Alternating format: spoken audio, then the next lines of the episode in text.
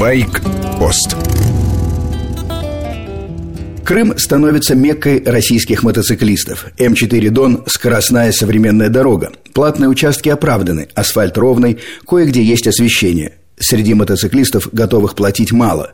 Может быть, потому что за мотоцикл надо платить как за легковушку. Несправедливо. Габариты меньше, нагрузки на полотно почти нет. 50-100 рублей за машину, пожалуйста. За два колеса многим кажется нечестно. Тактика проста. Проезжать нужно вместе с машиной. Справа достаточно места. За газелью можно укрыться от кассира, который в окошке берет деньги от водителя. В момент поднятия шлагбаума двигаемся вперед. При некотором навыке кассир вообще ничего не замечает. Дальше, как говорят военные, оперативный простор.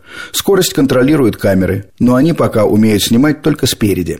Мобильных засад ДПС не замечено. Полиции на мотоциклах нет в помине. Для мотоциклистов кульминация крымского лета – праздник ночных волков в Севастополе. Грандиозное шоу с пятницы на субботу.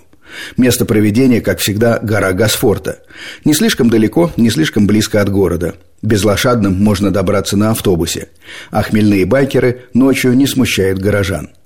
В этом году уже в июле со всей России в Крым начали слетаться двухколесные ездаки, как ведьмы на Лысую гору. Ехали одиночки и группами на мотоциклах больших и малых. Иногда с женами или временными спутницами. Сотни, если не тысячи мотоциклистов – Однажды утром я обнаружил и в себе настоятельную тягу поехать в Севастополь. На чем?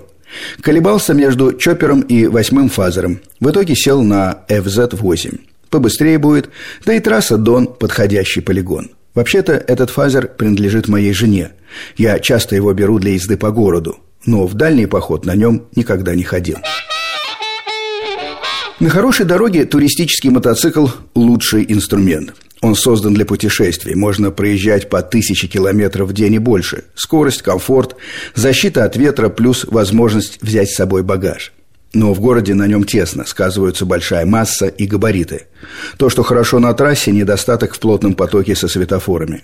FZ-8 заявлен Ямахой как универсал. В городе он действительно неплох.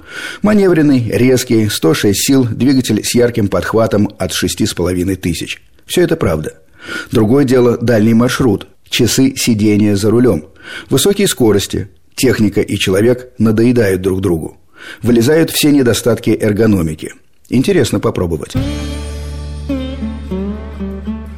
Вами был Сергей Фонтон, старший. В дальнюю поездку я действительно отправляюсь на Yamaha FZ8S. Впечатление в следующем выпуске программы «Байкпост».